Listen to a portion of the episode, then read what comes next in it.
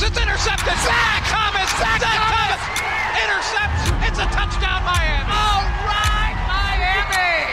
They're on the backside. Jason Taylor gets him. The ball's on the ground. Needs a block on Brad Johnson. Touchdown. We are seeing another spectacular effort by Marino, who fires. Touchdown. They just, I mean, this is a beautiful play. When you see Don Shula, you just say to yourself, there goes the winningest coach of all time. Bienvenidos, miembros de la familia Delfín. Esto es Aletas Arriba, un programa en castellano englobado dentro de Miami Dolphins Podcast Network. Yo soy Hugo Manero, el anfitrión de este espacio que pretende ser un lugar de información, encuentro y opinión sobre nuestra franquicia favorita, los Miami Dolphins.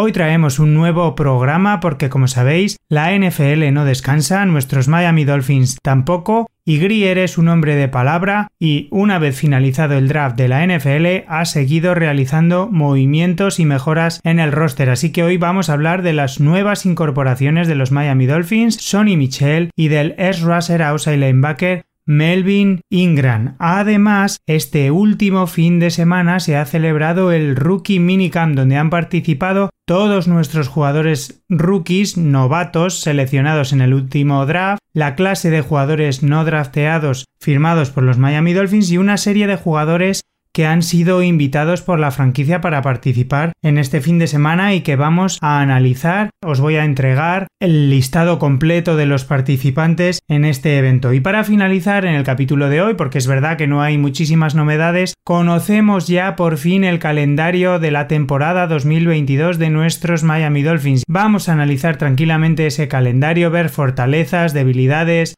puntos positivos, puntos negativos, vamos a hacer un repaso a nuestros enfrentamientos históricos con los rivales e intentar sacar todo el jugo posible de la información que tenemos a día de hoy. Así que, sin más dilación, os invito a sumergiros conmigo en las interioridades de la franquicia del sur de la Florida. Comienza aquí, Aletas arriba.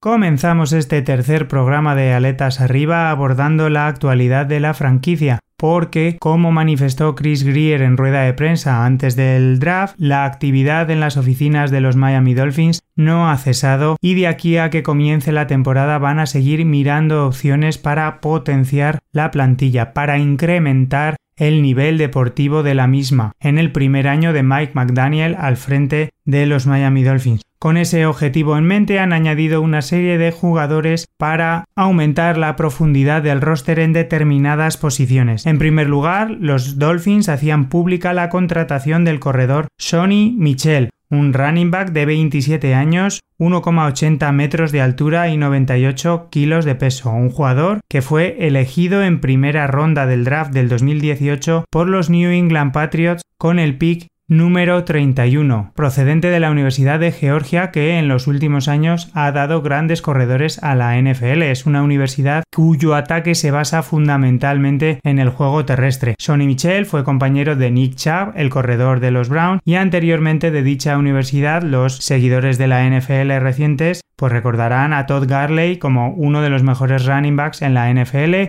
el último año Sonny Michel ha jugado en los Rams y como curiosidad hay que decir que tanto en New England como en los Rams ha obtenido el anillo de campeón, así que esperamos que en su tercer equipo en la NFL, en este caso los Miami Dolphins, también pueda conseguirlo.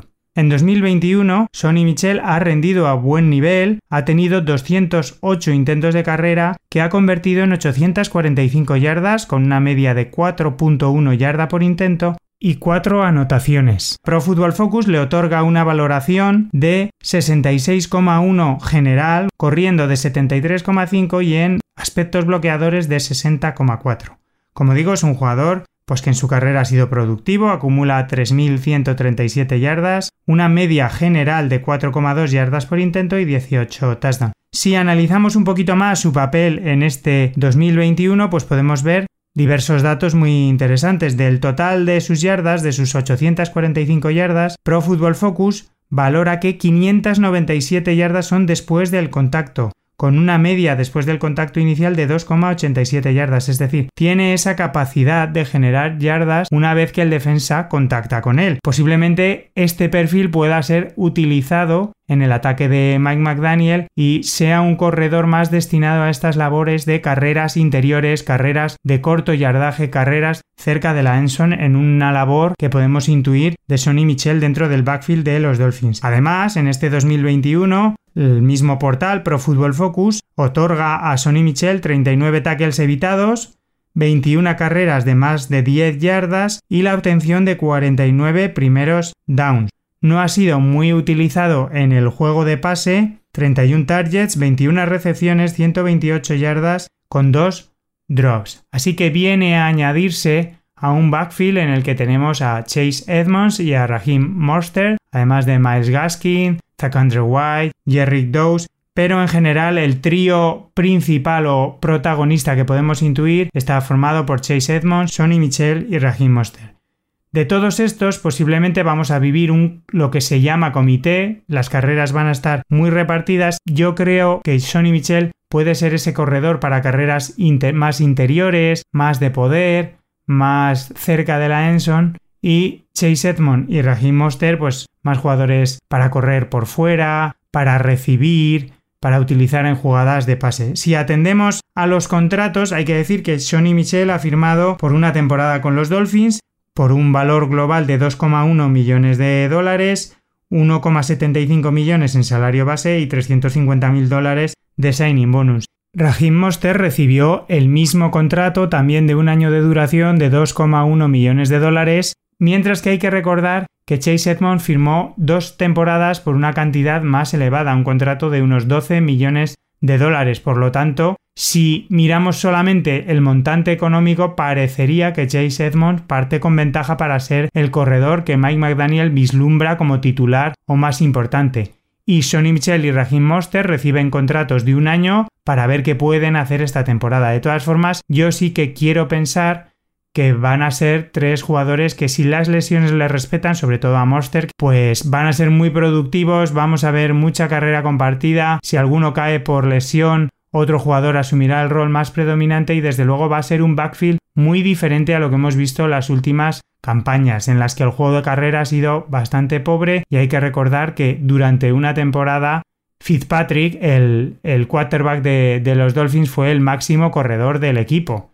O sea que, a poco que mejoremos las estadísticas de los últimos años, el juego terrestre va a vivir una mejora importante y esto va a ayudar a toda la ofensiva en general y a Tua Tagovailoa en particular. No se olvidaron Greer y Mike McDaniel de potenciar la parcela defensiva del equipo y así los Miami Dolphins anunciaban la incorporación del peligroso S. Russer Melvin Ingram, un outside linebacker, defensive end, línea defensivo muy versátil, de 33 años, 1,88 metros y 112 kilos de peso, uno de los s más productivos durante las últimas temporadas en la NFL, que fue una selección de primera ronda del año 2012 con el pick 18 por los Chargers. Ha tenido una carrera muy productiva en Chargers con tres elecciones al Pro Bowl durante las temporadas 2017 a la 2019, acumulando 51 sacks, 15 fumbles forzados, 7 fumbles recuperados. Durante la última offseason firmó con los Steelers, pero durante la campaña fue tradeado a Kansas City Chiefs y allí, en esta última etapa de la temporada, ha sido un jugador muy productivo. En 2021 ha acumulado 18 tackles, 3 sacks. Es verdad que su número de sacks ha disminuido en los últimos años, pero sigue generando mucha presión al quarterback rival como demuestran las 42 presiones obtenidas durante 2021 y en la última temporada también ha añadido un fumble forzado. Pro Football Focus le otorga una calificación general a su año 2021 de 79,7, que si desglosamos por apartados nos muestran un 74,1 como raser y un excelente 83,5 en la defensa frente a la carrera, apartado que seguro aprovecha muy bien Josh Boyer en esos frentes defensivos tan versátiles que exhibe. Es una firma que me encanta porque añade una veteranía muy necesaria a la línea defensiva de los Dolphins, puede tener un papel muy importante como tutor y mentor de gente como Yaelan Phillips o Andrew Van Ginkel. Es además un jugador, como digo, muy versátil, que defiende muy bien la carrera contraria porque lee muy bien lo que va a hacer la ofensiva rival. Como es Raser, es un jugador peligrosísimo que quizás haya perdido la explosividad característica que tenía antaño, pero sigue teniendo unos movimientos como Raser muy poderosos. Su ataque a los gaps interiores enfrentándose al car con su spin move sigue siendo terrorífico y su bull rush sigue siendo una de sus mejores armas para llegar al quarterback rival. Durante la última temporada ha tenido grandes partidos frente a rivales de los Dolphins. El encuentro que disputó frente a los Bills es uno de los mejores de su temporada. Como digo, además, tiene una gran versatilidad. Los Chargers lo han utilizado como defensive end, habitualmente saliendo de dos puntos, o como un raser interior, generando allí mucha confusión en las líneas ofensivas rivales y esto seguro que lo puede aprovechar Josh Boyer con stunts, movimientos de las líneas defensivos para atraer la atención de las ofensivas rivales y seguramente generar huecos o bien para blitzers de segundo nivel o favorecer la labor tanto de Manuel Ogba como de Yalan Philly. Creo que su adición a la defensa de los Dolphins era muy necesaria, es un jugador que llega con un contrato de una temporada de duración y 5 millones de dólares del que espero grandes cosas y seguro que va a mejorar el nivel en ese frente defensivo de los Dolphins. Vamos a concluir esta primera parte del programa de esta semana analizando el evento que se ha desarrollado durante el pasado fin de semana en Miami. Estoy hablando del campamento de rookies de 2022 de los Miami Dolphins, un evento en el que participan los jugadores drafteados por los Dolphins, aquellos jugadores también firmados como agentes libres no drafteados y una serie de invitados por la franquicia para participar en dichas jornadas. Antes del inicio de este Rookie Minicamp del 2022, la franquicia oficializaba la firma de 14 jugadores como agentes libres no drafteados. Los comentábamos aquí la semana pasada, pero si no lo recuerdas o si no escuchaste el programa anterior, vamos a hacer un repaso de estos jugadores porque los Dolphins firmaban a tres offensive line, estoy hablando de Kellen Díez, el offensive tackle de Arizona State, Blaze Andrews, el offensive guard de Minnesota, y Ty Clary, el center offensive guard de Arkansas, del que luego hablaremos un poquito más adelante. Añadían también tres jugadores de secundaria, Baron McKinley, el safety de Oregon, Elijah Hamilton, un defensive back de Louisiana Tech, y Kader Kohu, un defensive back de Texas A&M Commerce sumaban a la plantilla a un corredor en la figura de Zaquandre White, un running back de South Carolina. Dos receptores también se incorporaban a los Dolphins como agentes libres no drafteados, Braylon Sanders de Ole Miss y Tanner Conner de Idaho State. Cuatro jugadores se incorporaban a la línea defensiva, Owen Carney desde Illinois, Jordan Williams de Virginia Tech, Ben Steele de Nebraska y de Andre Johnson de Miami y un Panther Tommy Heatherly de Florida Internacional para competir con Thomas Mostert. Previamente al inicio de dicho evento, los Dolphins también hacían oficial la firma de contrato de dos jugadores elegidos en séptima ronda del último draft. Estoy hablando de Cameron Wood, el outside linebacker, y del quarterback Skylar Thompson, que ya han estampado sus firmas en las oficinas de los Dolphins y son ya a todos los efectos miembros de la plantilla.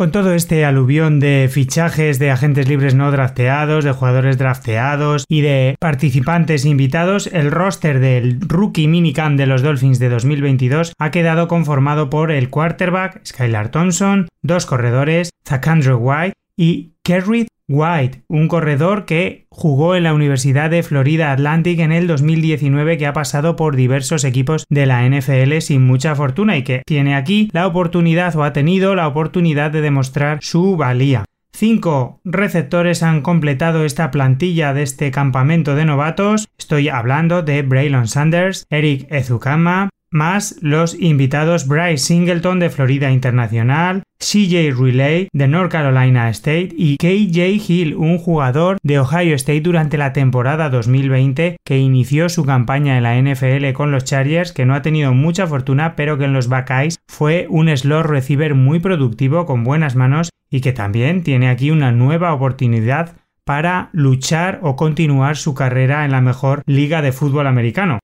Tres Titans han completado la plantilla de estos Dolphins rookies. Tanner Conner, un jugador que Miami firmó inicialmente como receptor de Idaho State, de Andrew Washington de Arkansas Monticello y Daniel Imarto Bebe de Kansas State, compañero de Skylar Thompson. La línea ofensiva estaba compuesta por Ty Clary, Kellen Diaz, Blaze Andrews, Tristan Schultz, un jugador que en la última campaña jugó en Liberty, y Cole Vanguard. Se da la circunstancia de que Miami anunciaba que debido a problemas físicos cortaba al center guard Ty Clary y su lugar en el roster lo pasaba a ocupar Cole Vanguard. Firmaban a la plantilla a este center offensive guard que jugó en Iowa en el 2021, un jugador de 1,93 metros de altura, 135 kilos de peso, que fue un agente libre no drafteado en el 2021 que firmó con Tennessee Titans, que pasó por el practice squad de Giants y Vikings, que destaca porque es un jugador inteligente, lee muy bien lo que pasa delante suyo, monitoriza bien a los blitzes, sabe por dónde llega la presión y acude en la ayuda eficaz al hombre que tiene al lado. Habitualmente en Iowa jugaba como guard y solía realizar buenas ayudas al center. Cuando entraba en la NFL se dudaba de su fortaleza física y su envergadura para enfrentarse a los defensive tackles de la NFL y además que como puller saliendo a bloquear tomaba malos ángulos en el segundo nivel, cosa que no encaja mucho con la idea que presumimos que tiene Mike McDaniel para la línea ofensiva de estos Dolphins. En el apartado defensivo, la línea defensiva de este campamento de rookies de 2022 ha estado formada por Ben Steele, Owen Carnate, Jordan Willis, Garrett Krall, un jugador de Wyoming, y Mike Turdow, de Rutgers. Siete linebackers han participado en estas jornadas. Estoy hablando de Philip Campbell, un jugador de Pittsburgh en el 2022, de Omar Ford, jugador de la Universidad de Connecticut, Channing Tyndall, nuestra elección de tercera ronda, Cameron Wood, nuestra elección de séptima ronda, de Andre Jobson de la Universidad de Miami, Tyson Fogg de Rutgers y Tuthar Skyper de la Universidad de Toledo en 2019 con experiencia en diversos equipos NFL. 10 defensive backs han formado parte del equipo en este rookie minicamp, en una clara indicación de la importancia que otorga Miami o la defensa de los Dolphins a esta posición y siguen buscando soluciones, profundidad de plantilla. Es la unidad del equipo que más jugadores ha aglutinado durante estas jornadas ha estado compuesta por James Jones de Air Force, Tyron Hill de Washington State, Greg Ainsworth de Iowa State, Elijah Jones de Oregon State, Baron McKinley de Oregon, Elijah Hamilton de Louisiana Tech, Karin Orr de Chattanooga en 2019, Corey Rahman de Tennessee State, Kader Kohu de Texas AM Commerce y Sam Bell de Western Michigan, un jugador que salió de la universidad elegido en tercera ronda del draft suplementario por los Giants y en el apartado de especialistas hemos contado con la presencia del Panther Tommy Heatherly, del que ya hemos hablado anteriormente.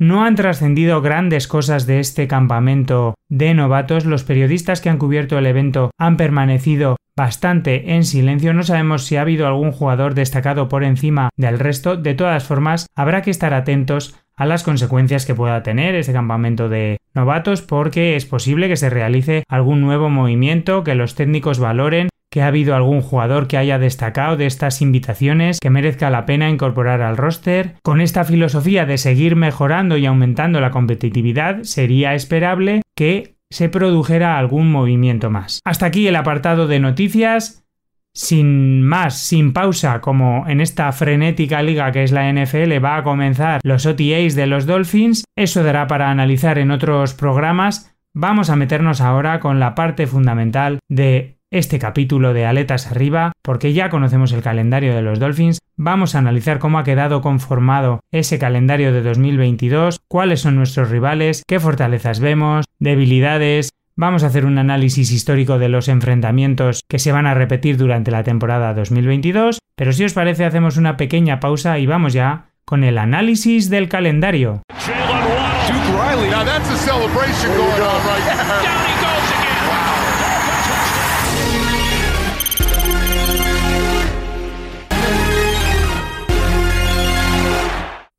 Turno ahora para analizar el calendario de los Miami Dolphins del 2022, porque el pasado 12 de mayo la liga, la NFL, hacía público el calendario de la competición que nos espera la próxima temporada. A pesar de los rumores previos y de pequeñas filtraciones, ya tenemos todos los rivales de los Dolphins ordenados, ya sabemos qué partidos jugamos en casa, qué partidos jugamos fuera, así que vamos a analizar qué nos espera durante la próxima temporada. En primer lugar, vamos a comenzar por orden con la pretemporada, porque los Dolphins van a jugar tres partidos de pretemporada. Comienza el sábado 13 de agosto, cuando Miami viaje al Raymond James Stadium para jugar frente a los Tampa Bay Buccaneers. Además, Miami ha anunciado que van a realizar, antes de dicho enfrentamiento, prácticas conjuntas con el equipo de los Buccaneers. La semana siguiente, el sábado 20 de agosto, Miami recibirá en el Hard Rock Stadium a Las Vegas Raiders. Y en el último partido de pretemporada, el 27 de agosto, también en casa, en nuestro Hard Rock Stadium, los Dolphins se enfrentarán a los Philadelphia Eagles. También ha anunciado la franquicia que realizarán prácticas conjuntas con dicho equipo antes del partido. Pasamos ya a analizar, vamos a repasar rápidamente el calendario, las 18 semanas de competición para luego dar una primera visión general o una primera impresión y pasar a desglosar cada enfrentamiento por separado. En la jornada inaugural, el 11 de septiembre, los Dolphins recibirán en casa a los New England Patriots. La semana siguiente, semana 2 de competición, 18 de septiembre, viajamos para enfrentarnos a Baltimore Ravens. En la tercera semana recibimos en casa a un nuevo rival divisional, los Buffalo Bills.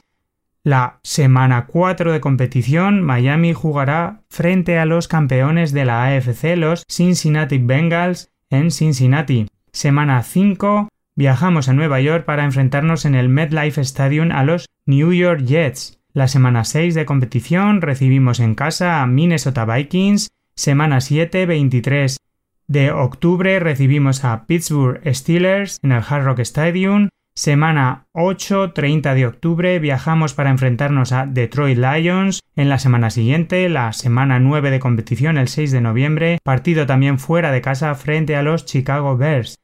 Semana 10 de competición, 13 de noviembre recibimos en casa a los Cleveland Browns. La semana siguiente, el 20 de noviembre, los Dolphins disfrutarán de su semana de descanso, para después recibir en la semana 12, el 27 de noviembre, en el Hard Rock Stadium a los Houston Texans. El 4 de diciembre toca viajar a San Francisco para enfrentarnos a San Francisco 49ers, el ex equipo de Mike McDaniel.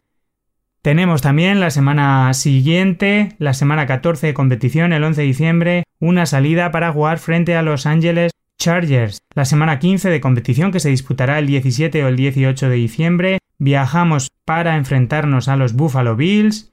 Semana 16, 25 de diciembre, partido de Navidad, los Dolphins reciben en el Hard Rock Stadium a Green Bay Packers. El 1 de enero, semana 17 de competición, toca viajar al Gillette Stadium para enfrentarnos a los New England Patriots para acabar la temporada. El 7 o el 8 de enero en la semana 18 en casa frente a los New York Jets. Como curiosidades, hay que decir que será la primera vez en la historia que los Dolphins jueguen nueve partidos fuera de casa en una temporada desde que la liga aumentó el número de partidos, sin contar la semana del bye, a 17. Jugaremos además 8 partidos en casa. En cuatro de estos 8 partidos, en el Hard Rock Stadium, Miami se enfrentará a equipos que se han clasificado para playoffs en 2021. Dos de estos partidos serán además en horario estelar, en prime time. En la semana 3, el 29 de septiembre, Miami jugará el Thursday Night Football cuando visite el Paul Brown Stadium para enfrentarse a los campeones de la AFC, los Cincinnati Bengals. Y en la semana 7, el 23 de octubre, los Dolphins recibirán a los Pittsburgh Steelers en el Hard Rock Stadium en lo que supone la vuelta de Brian Flores en el Sunday Night Football. Y será la primera aparición de Miami en dicho Sunday Night Football desde 2017. En la semana 16 hemos comentado que el día de Navidad, el 25 de diciembre, Miami recibirá en casa también a los Green Bay Packers. Como anécdota se da la casualidad de que será únicamente la cuarta vez en la historia que Miami juegue en Navidad y la primera desde 2006. Dejando de lado estos datos mm, anecdóticos, voy con una primera valoración Creo que los Dolphins tienen un inicio de calendario difícil, con la ventaja de que nos enfrentamos a rivales muy poderosos, a dos rivales divisionales, pero que lo hacemos en casa, con el calor de septiembre y las condiciones climatológicas del Hard Rock Stadium de Miami que suele atragantarse tanto a Patriots como ojalá esperemos a los Bills. Creo que la parte media del calendario es un poquito más asequible cuando nos enfrentamos a New York Jets, el viaje a Detroit, el partido frente a Chicago Bears, el bye, el partido después del bye frente a Houston, para terminar nuevamente con un calendario muy complicado, muy complicado. El mes de diciembre es tremendamente complicado porque nos toca con condiciones climatológicas adversas, posible nieve, frío, viajar a Buffalo, viajar a Boston para enfrentarnos a los New England Patriots, recibir en casa a los Packers, un equipo poderosísimo, para terminar en la semana 18 frente a los New York Jets. Esperamos que para esa fecha Miami se esté disputando la clasificación para playoffs o esté ya clasificado, ¿no? Ese sería el objetivo que tenemos todos. Además, hay dos partidos, el de la semana 15 y el de la semana 18 frente a los Jets, que todavía no sabemos si van a disputarse el sábado o domingo. Así que creo que es un calendario complicado que tiene altibajos con fases difíciles, fases más asequibles. Me parece muy complicado el final, eh, por lo que he comentado de los viajes, las salidas a Buffalo, a Boston. Pero bueno, creo que si la plantilla tiene un buen nivel ofensivo y defensivo, tiene que luchar por entrar en la postemporada, debería ser un objetivo e intentar acortar la brecha deportiva que han establecido los Bills las últimas temporadas, que es el conjunto para mí ahora mismo a día de hoy candidato a ganar la AFC Este.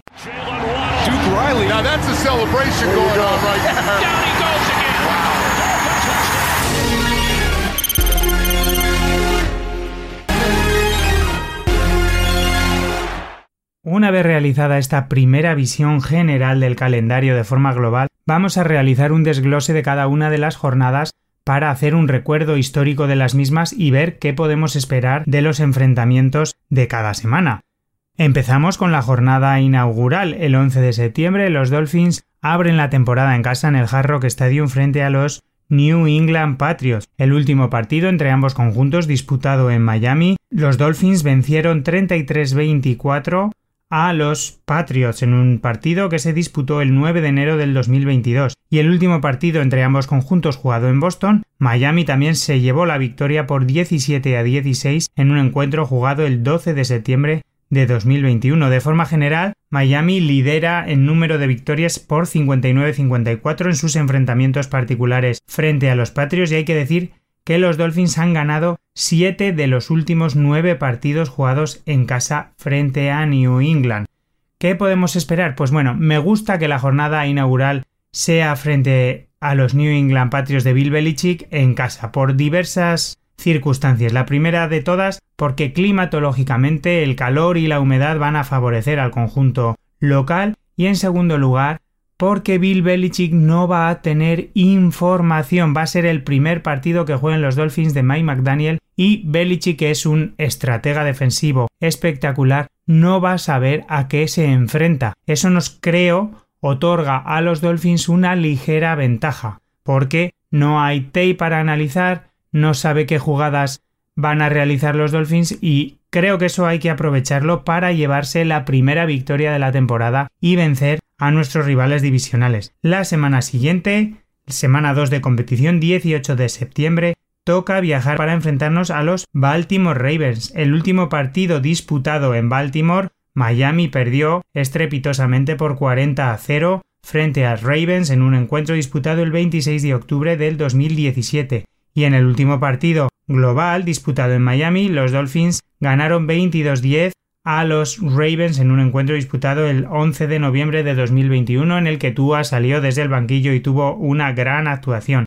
De forma general, Baltimore lidera la serie de los enfrentamientos entre ambos conjuntos, con 10 victorias para los Ravens y 7 para los Dolphins. Hay que decir que es un rival que se nos da habitualmente bastante mal, sobre todo en los partidos jugados fuera de casa, porque la única victoria frente a los Ravens a domicilio se remonta al 19 de octubre de 1997. Los Dolphins no han conseguido ganar en el MT Bank Stadium. Es un encuentro que me parece muy interesante porque quiero comprobar si la estrategia defensiva que ha utilizado Miami con Lamar Jackson durante el mandato de Brian Flores vuelve a repetir el éxito, ese cover cero blitz con tanto blitz, con tanta presión al quarterback de Baltimore. Además, será un buen partido para empezar a ver si Chanin Tyndall en esa función de espía de quarterbacks ejerce su calidad sobre el quarterback eh, rival, porque tradicionalmente los quarterbacks móviles nos han hecho mucho daño a los Dolphins. Pasamos, avanzamos, semana siguiente, nuevamente partido en casa, nuevamente frente a un rival divisional. Esta vez recibimos el 25 de septiembre a los Buffalo Bills. El último partido disputado en casa, Buffalo se llevó claramente la victoria por 35 a 0 en un encuentro jugado el 19 de septiembre del 2021 y el último partido jugado fuera, Buffalo también consiguió doblegar a los Dolphins por 26 a 11 en un encuentro disputado el 31 de octubre de 2021. Hay que decir, de forma general, Miami lidera la serie con 61 victorias por 54 derrotas y un empate. Es verdad que durante las últimas campañas los Bills han realizado grandes partidos frente a Miami y son una de las bestias negras en las últimas campañas son los máximos favoritos en la AFC este. Es un conjunto muy, muy compactado que ha realizado una buena postemporada, ha añadido piezas al S-Russer con Von Miller, que creo que tradicionalmente les faltaba. Han añadido en el draft cornerback, un cornerback 2 para que juegue al lado de Davis White y es una buena prueba de toque para el equipo de Mike McDaniel para comprobar si la mejora deportiva que esperamos surge efecto y podemos acortar un poquito la diferencia que han exhibido los Bills las últimas campañas. Avanzamos una jornada más porque en la semana 4 toca viajar a Cincinnati en un partido en el Thursday Night Football que se disputará el 29 de septiembre para enfrentarnos a los Bengals, los campeones de la AFC. El último partido jugado en Cincinnati los Bengals se llevaron la victoria por 27 a 17 en un encuentro disputado el 7 de octubre del 2018 y el último encuentro general entre ambos conjuntos, Miami ganó 19-7 en un encuentro disputado el 6 de diciembre de 2020, en el que ambos conjuntos se disputaban posiblemente quién iba a ser la primera selección del draft que les iba a llevar a poder elegir al quarterback que quisieron. Ganaron los Dolphins, Cincinnati perdió, eligieron en el número 1 del draft a Joe Burrow y Miami eligió en el número 5 a su quarterback actual, Tua Tagovailoa. Miami lidera la serie entre ambos conjuntos 18 a 7. Será el octavo partido en el que los Dolphins se encuentren o se enfrenten al actual campeón de la AFC desde el 2017 y Miami tiene un balance de 3 victorias, 4 derrotas en estos encuentros. Este cuarto partido va a suponer un pequeño tourmalet en este inicio de temporada para los Dolphins porque se va a enfrentar Miami a cuatro equipos muy poderosos. Un partido que tiene el aliciente de ver eh, frente a frente, cara a cara a Tua Tagovailoa y Joe Burrow y que va a servir para comprobar si la excelente secundaria de los Dolphins puede minimizar el poderoso ataque aéreo con Jamar Chase, T. Higgins que exhiben los Bengals. Creo que la defensa puede ser fundamental para los intereses de los Dolphins y que a nivel ofensivo podamos hacer daño al conjunto de Cincinnati. La presión que pueda ejercer también la línea defensiva de los Dolphins frente a Joe Burrow, que ha sido uno de los quarterbacks que más sacks ha recibido durante la última temporada, puede ser también una buena estrategia defensiva para los Dolphins. Desde Cincinnati los Dolphins tomarán el avión para viajar a Nueva York y enfrentarse a nuestros terceros rivales divisionales de la AFC Este. Jugaremos en un encuentro que se disputará el 9 de octubre en el MetLife Stadium frente a los New York Jets. La temporada pasada, en el partido disputado en Nueva York, Miami se alzó con la victoria por 24-17 en un encuentro que se jugó el 21 de noviembre de 2021 y en casa, en el Hard Rock Stadium, Miami también consiguió doblegar a los Jets por 31-24. La serie histórica entre ambos equipos está empatada con 57 victorias para cada conjunto, 55 derrotas y un empate. Los Dolphins tienen un balance positivo de 31 victorias, 25 derrotas en los encuentros disputados en casa, en Miami, y un balance negativo de 26 victorias, 30 derrotas en los partidos que se han jugado en Nueva York. Hay que decir que Miami ha ganado 10 de los últimos 12 partidos que ha jugado frente a los Jets y que ha ganado 6 partidos consecutivos en casa en el Hard Rock Stadium frente a Nueva York. Un encuentro en el que creo que Miami es favorita, a pesar de que los Jets se han reforzado bien, eh, contarán con un quarterback de segundo año, Zach Wilson, que debe dar un paso adelante. Han tenido un draft muy bueno, muy bueno. Han potenciado su S-Russer con Jermaine Johnson, eh, su cuerpo de receptores. Eh, tienen a Matt Garner, un cornerback 1, que intentará minimizar el daño que pueda hacer Tyree Hill y Jalen Waddell. Pero creo que los Dolphins son superiores, llevan una dinámica positiva las últimas temporadas con una defensa más continuista y a poco que el ataque mejore hay que intentar doblegar a los Jets y extender esta racha victoriosa de los Dolphins para intentar desempatar esta serie frente a uno de nuestros máximos rivales. Después de estos dos viajes a Cincinnati y a Nueva York, los Dolphins regresan a casa para jugar el 16 de octubre frente a Minnesota Vikings, el último partido disputado en Miami los Dolphins se alzaron con la victoria por 37 a 35 en un encuentro que se jugó el 21 de diciembre de 2014 y el último encuentro general disputado en Minnesota los Vikings ganaron 41-17 a los Dolphins en un encuentro que se disputó el 16 de diciembre de 2018. Entre ambos conjuntos, Miami lidera la serie histórica con 8 victorias por 5 derrotas y los Dolphins tienen un balance de cuatro victorias, una derrota frente a los Vikings en casa y han ganado cada uno de los cuatro últimos encuentros jugados en Florida. La única victoria de Minnesota en Miami se remonta al 11 de diciembre de 1976. Esperamos que después de este encuentro siga siendo la última victoria de Minnesota en el Hard Rock Stadium o en Miami. Y Miami ha ganado tres de los últimos cuatro encuentros frente a los Vikings. La siguiente semana los Dolphins serán protagonistas del Sunday Night Football en el encuentro que van a jugar el 23 de octubre en el Hard Rock Stadium frente a los Pittsburgh Steelers. El último partido disputado en casa frente a los acereros, los Dolphins se llevaron la victoria por 30-15 en un encuentro jugado el 16 de octubre de 2016 y el último encuentro general entre ambos conjuntos se disputó en Pittsburgh el 28 de octubre de 2019 y los Steelers se llevaron la victoria por 27 a 14. Entre ambos equipos, Pittsburgh lidera la serie con 15 victorias por 13 derrotas. Los Dolphins, sin embargo, lideran 9-6 en el número de victorias los encuentros disputados entre ambos conjuntos en el Hard Rock Stadium, incluyendo el partido, el Championship Game de 1984 de la AFC. Un encuentro que tiene el aliciente de volver a ver a Brian Flores en Miami. Va a regresar como entrenador de linebackers de los Pittsburgh Steelers y en el que Miami se va a enfrentar a un equipo en el que ya no juega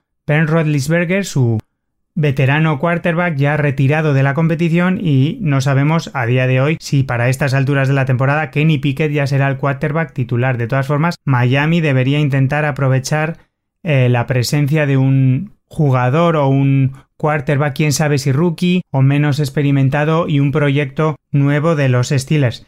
Toca después de este Sunday Night Football dos partidos fuera de casa, el primero de ellos el 30 de octubre en Detroit frente a los Detroit Lions. El último encuentro jugado allí, los Lions ganaron 20-16 a Miami y el último encuentro general entre ambos conjuntos disputado en Miami también ganaron los Lions 32-21 en un partido que se jugó el 21 de octubre de 2018. De forma general, Miami lidera 7-5 en número de victorias sus enfrentamientos particulares frente a Detroit y, bueno, empieza la fase de la temporada en la que yo creo que Miami tiene que acumular victorias, una fase más cómoda con enfrentamientos frente a rivales más asequibles o que en 2021 han estado a menor nivel, que llegan con dudas, aunque de aquí a que se dispute el partido, pues pueden pasar muchas cosas, pero en esta fase los Dolphins deberían estar ya más asentados a nivel ofensivo y deberían acumular victorias en su casillero. De Detroit viajamos a Chicago porque el 6 de noviembre nos enfrentamos a los Chicago Bears, el último partido disputado allí, los Dolphins se llevaron la victoria por 27-14 y el último partido en Miami, Miami ganó en el tiempo extra 31-28 a los Bears. De forma general, Miami lidera la serie 9-4. Unos Bears que esperan que Justin Fields dé también un paso adelante y sea ese quarterback franquicia que esperan cuando lo eligieron el año pasado en el draft. Regresamos a Miami para en la jornada 10 enfrentarnos a los Cleveland Browns el 13 de noviembre. La última vez que ambos conjuntos se enfrentaron en Miami, los Dolphins se llevaron la victoria también en el tiempo extra por 30-24 y de forma general en Cleveland el último partido disputado entre ambos equipos los Browns ganaron, doblegaron 41-24 a los Dolphins en un encuentro que se disputó el 24 de noviembre de 2019. Miami lidera la serie con 11 victorias, 9 derrotas entre ambos conjuntos. Es un partido que puede ser el partido del morbo, porque quién sabe si los Dolphins se enfrentarán a Deshaun Watson. Sea como sea, Miami debería centrarse en temas deportivos, dejar lo extradeportivo a un lado e intentar conseguir la victoria. La semana siguiente toca descansar, los Dolphins tienen el bye en la semana 11, me parece que es un bye adecuado, no es ni muy temprano ni muy al final de la temporada, vendrá bien para recargar pilas y afrontar el último tramo de la campaña con energías renovadas.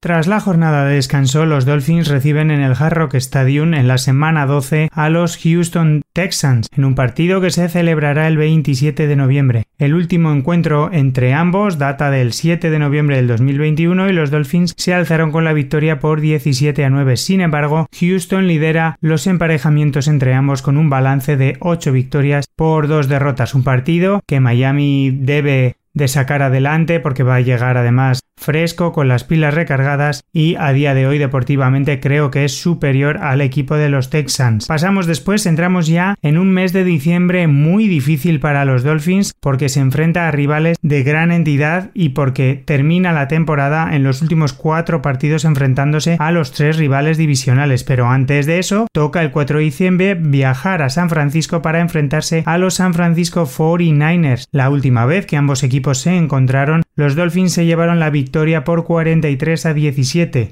Históricamente, Miami lidera los enfrentamientos entre ambos con un balance de 8 victorias por 6 derrotas. Este partido es muy interesante porque va a enfrentar a dos equipos que presumiblemente van a desarrollar un esquema ofensivo similar, puesto que Mike McDaniel, nuestro nuevo entrenador, ha sido asistente de Sanahan durante muchos años y la temporada pasada fue el Offensive Coordinator de San Francisco 49ers, así que será muy interesante ver cómo ambos entrenadores intentan con sus defensas minimizar el ataque del rival.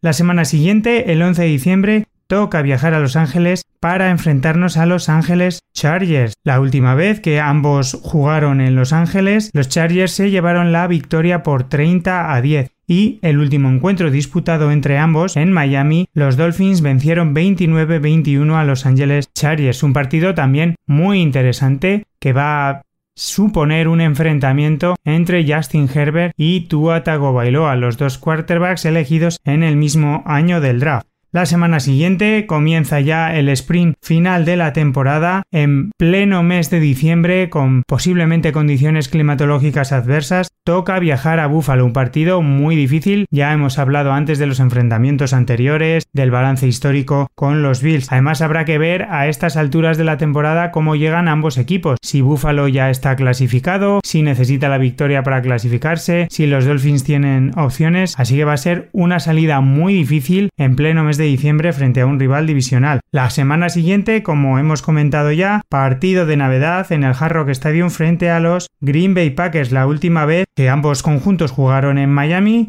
los Packers se llevaron la victoria por 27 a 24 y en el último enfrentamiento general también ganó Green Bay por 31 a 12 en un encuentro disputado el 11 de noviembre de 2018. Miami, sin embargo, lidera el balance general de los enfrentamientos entre ambos conjuntos con 10 victorias 5 derrotas. Hay que decir también que históricamente Miami tiene un balance de 2 victorias y una derrota en todos los partidos que ha jugado en Navidad ganaron un partido de playoff frente a Kansas City el día de Navidad en 1971 y vencieron a los Lions en el Hard Rock Stadium en la Navidad de 1994 pero sin embargo perdieron contra los Jets en el último partido de Navidad disputado en el Hard Rock Stadium en el 2006. La semana siguiente toca viajar a Boston, al Gillette Stadium, el 1 de enero para enfrentarnos en la jornada 17 a los Pats. También va a ser un partido muy interesante, va a depender mucho de las opciones que tengan ambos equipos, pero es una salida muy difícil habitualmente para los Dolphins. Además, eh, a estas alturas de la temporada, Bill Belichick ya tendrá una serie de datos para saber cómo enfrentarse a la ofensiva de Mike McDaniel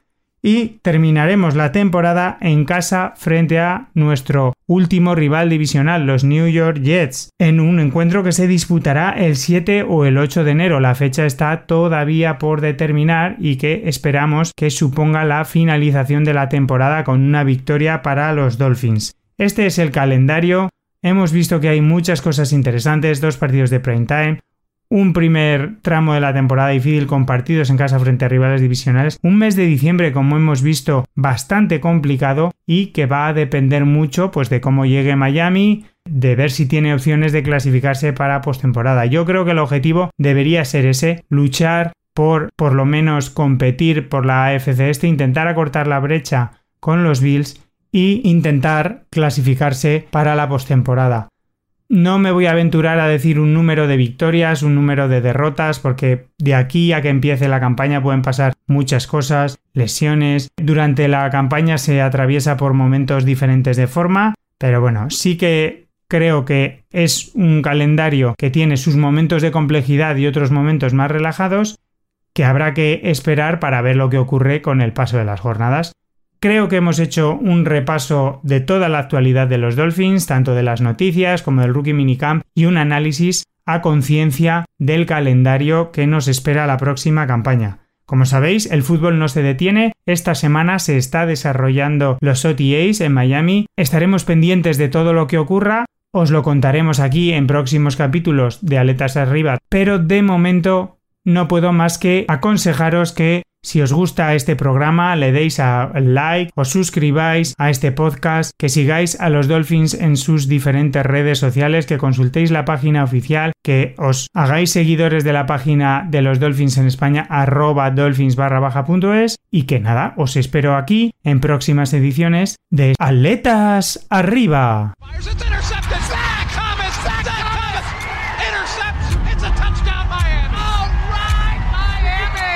Around the backside, Jason Taylor gets him. The ball's on the ground. He needs a block on Brad Johnson.